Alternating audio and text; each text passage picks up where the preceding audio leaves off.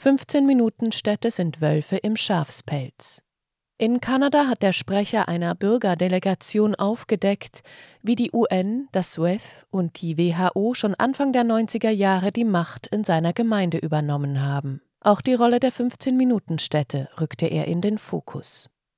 Sie hören einen Podcast von Transition News. Der folgende Beitrag wurde am 29. September 2023 von Wildhut Schwedje veröffentlicht. Die Vereinten Nationen UN, das Weltwirtschaftsforum WEF und die Weltgesundheitsorganisation WHO sind von niemandem gewählt. Dennoch versuchen sie, die Weltherrschaft an sich zu reißen und die Kontrolle über die Menschheit zu übernehmen. Dabei helfen die Gruppen der G7 oder G20 und die nicht gewählte EU-Kommissionspräsidentin Ursula von der Leyen. Der Sprecher einer Bürgerdelegation in der kanadischen Kleinstadt Aurora, etwa 40 Kilometer nördlich von Toronto, hat vor seinen Regierungsvertretern eine Rede gehalten, in der er die Strategien und Machenschaften dieser internationalen Nichtregierungsorganisationen aufdeckte und an den Pranger stellte. Dafür erhielt er vom anwesenden Publikum Standing Ovations. Auf die Rede aufmerksam machte das unabhängige Verbundnetzwerk von Wissenschaftlern und Ärzten Corona Solution. In seinem Diskurs stellte der Bürgersprecher klar, dass die Umstrukturierung der kanadischen Verwaltungen in Städten und Gemeinden im Sinne der UN bereits 1992 in Angriff genommen wurde. Damals hatte Premierminister Brian Mulroney die UN-Agenda 21 unterzeichnet. Kanada wurde wie andere 178 Länder UN-Mitgliedstaat. Alle unterzeichneten den Vertrag, weil sie von der Aussicht auf viel Geld angelockt wurden. 1994 wurde in allen kanadischen Städten und Gemeinden eine kommunale Anleitung herausgegeben, in der dargelegt wurde, wie die Volksvertreter vorgehen sollten, um ihre Regierungen umzustrukturieren. Und obwohl es sich um unverbindliche Vereinbarungen handelte, wurden sie von allen übernommen. Das hatte Folgen. Schon im Jahr 2000 wurde Kanada, wie auch andere Länder, auf Basis von Anweisungen nicht gewählter NGOs wie beispielsweise der UN, dem WEF, der WHO, den G7 und G20 regiert. Gesetzesänderungen wurden nicht befolgt. Die Vorgehensweise erklärte der Bürgersprecher im Fall seiner Stadt unser Amtsträger, der damalige Bürgermeister und die Stadträte gingen eine Partnerschaft mit einem Privatunternehmen ein, der Corporation of the Town of Aurora. Diese ernannte einen Chef, einen Verwaltungsbeamten, der bei der Umsetzung der globalen statt der lokalen Agenda half. Der International Council on Local and Environmental Issues wurde zur Hauptquelle für die Konsultation zur Förderung und Finanzierung der globalen Agenda.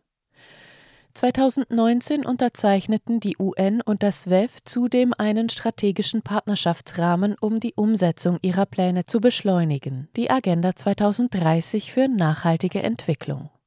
Der Gründer des WEF, Klaus Schwab, propagiert diese Agenda bekanntlich mit dem Satz Du wirst nichts besitzen und glücklich sein. Das ist derselbe Klaus Schwab, der sich auf den kanadischen Premierminister Justin Trudeau bezog und prahlte, sie seien in mehr als die Hälfte seines Kabinetts eingedrungen, betonte der Bürgersprecher.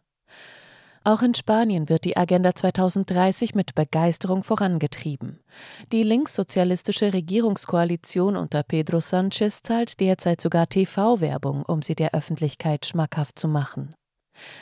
Warum sollten sich die Bürger von Aurora den aufdringlichen Diktaten eines nicht gewählten ausländischen Unternehmens beugen?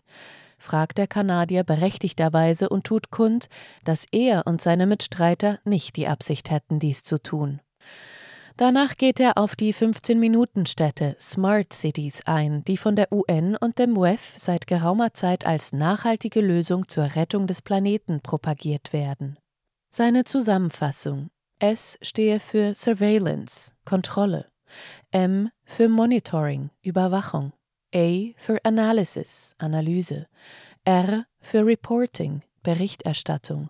T für Technology, Technologie.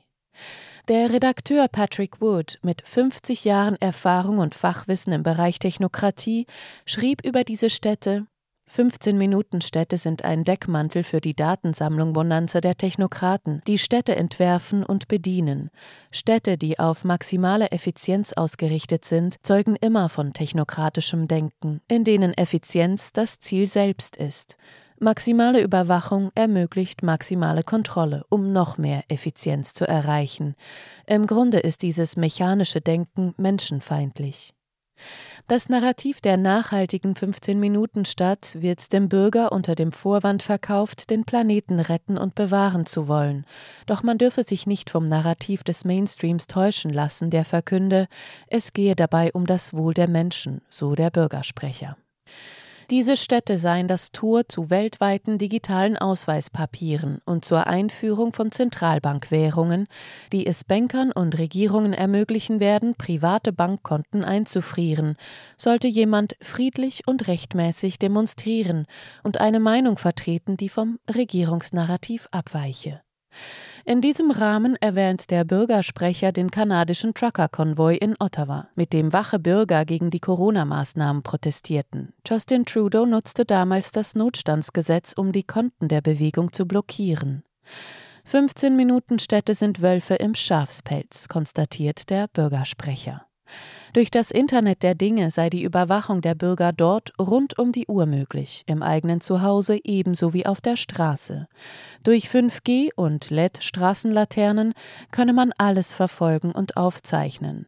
Mit Hilfe dieser militärisch gestreuten Energietechnologien könne man Sperrzonen und Geofencing implementieren, die Bewegungsfreiheit und das Reisen einschränken und Verhaltensweisen kontrollieren.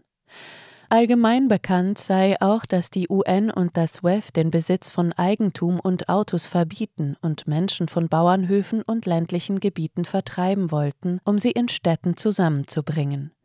Digitale Reisepässe sind Teil dieses Plans und auf der ganzen Welt bereits in der Umsetzung. So forderte beispielsweise EU-Kommissionspräsidentin Ursula von der Leyen kürzlich auf dem G20-Gipfel in Indien im Sinne der neuen Weltordnung internationale digitale Ausweissysteme und eine Regulierungsbehörde für künstliche Intelligenz. Der digitale Covid-19-Impfpass der EU sei das perfekte Modell für digitale öffentliche Infrastrukturen, zu denen auch digitale IDs gehörten, propagierte sie. Bei der Regulierung von KI müsse die UN eine Rolle spielen. Viele von ihnen sind mit dem digitalen Covid-19-Zertifikat vertraut. Die EU hat es für sich selbst entwickelt. Das Modell war so funktional und vertrauenswürdig, dass es 51 Länder auf vier Kontinenten kostenlos übernommen haben.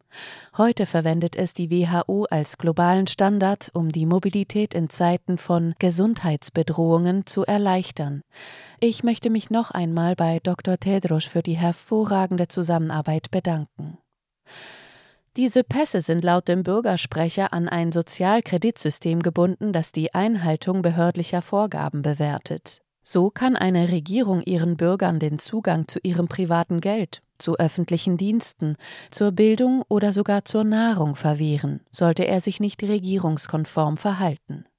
Jeder Aspekt des Lebens kann kontrolliert werden, auch das geplante Universal Basic Income, UBI, staatliches Grundeinkommen, das Menschen laut Agenda 2030 künftig vor Armut bewahren soll, spielt eine Rolle in diesem Kontrollplan.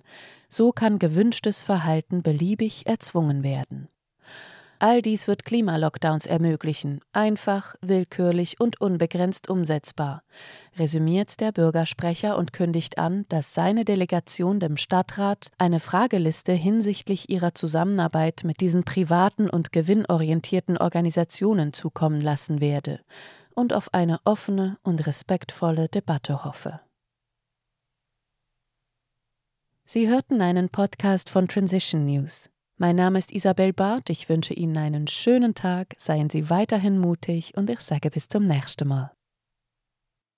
Dieser Podcast konnte nur entstehen, weil zahlreiche Leserinnen und Leser Transition News regelmäßig durch Spenden unterstützen. Wenn auch Sie uns unterstützen wollen, klicken Sie den entsprechenden Button auf unserer Webseite an. Vielen Dank und merci vielmal.